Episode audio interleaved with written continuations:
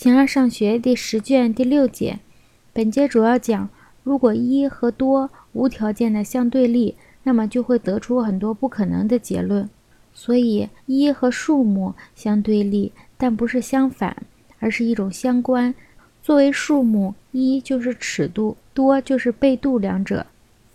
多少不是少的反面，多少不是在一切方面都和一相反对，只有在一方是可分的，一方是不可分的这个意义上才是相反的，其他的意义上就是相关的。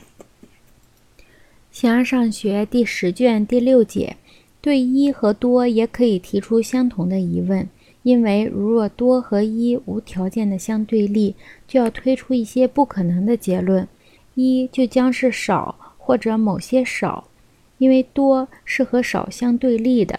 其次，二将是多，因为二倍就是多倍，它是就二而言的。这样一就是少，除非是相对于一和少而言，二又相对于什么而是多呢？因为没有比一更少的东西了。再次，如果在多少中的多和少。正像在长短中的长和短一样，并且是多的是多个，多的是多，除非在弹性连续中这才有差别。那么少就将是某种多，若一是某种少，所以一也是某种多。倘若二是多，就必然得出这样的结论：似乎多数的东西在某种意义上是不可数的多，但也有着差别。例如水的多不可数。不能用多数，在那些可分的事物中，多一方面是指含有或者整个的，或者是相对某物的过量；少也同样是某种多，不过有着缺失罢了。另一方面是指数目，只有在这里，多才是和一相对立的。这样看来，我们说一和多，正如人们说单数的一和复数的一，或者单数的白和复数的白。这就像是尺度和被度量过的东西那样，多倍的意义也是如此。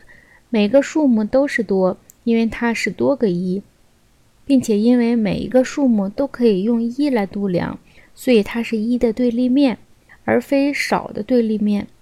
在这个意义上，二也是多，不过作为多数或者整个的相对于某物含有过量，故二不是多数，而是最初的多。二是一个就整体而言的少，因为它是最初的有欠缺的多数，所以阿纳克萨格拉对这个问题的解决并不正确。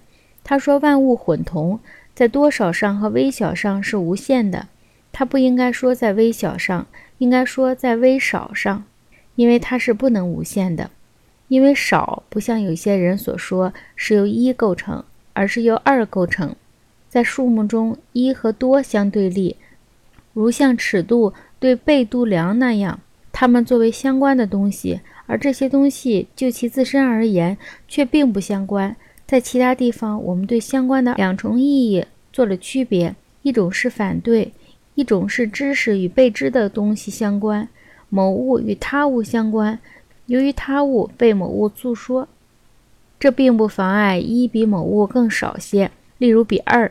如若它是更少，那就不是少。多少可以说是数目的一个种，因为数目是由一来度量其多个，一和数目相对立，但不是相反。正如前面所说，而是某种相关。它们一个作为尺度，一个作为被度量者而相对立，但并非所有的一的东西都是数目。例如那不可分的东西，或说知识与被知的东西相关，与此相似，但证明了并不相似。有人认为知识是尺度，而被知的东西是被度量的东西。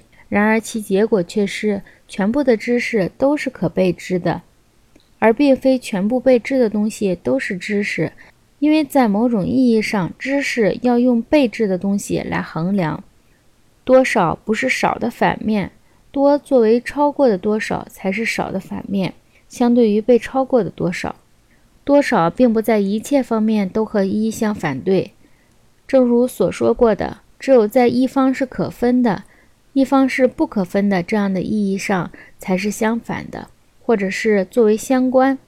正如知识对于被知的东西，如若作为数目，一就是尺度，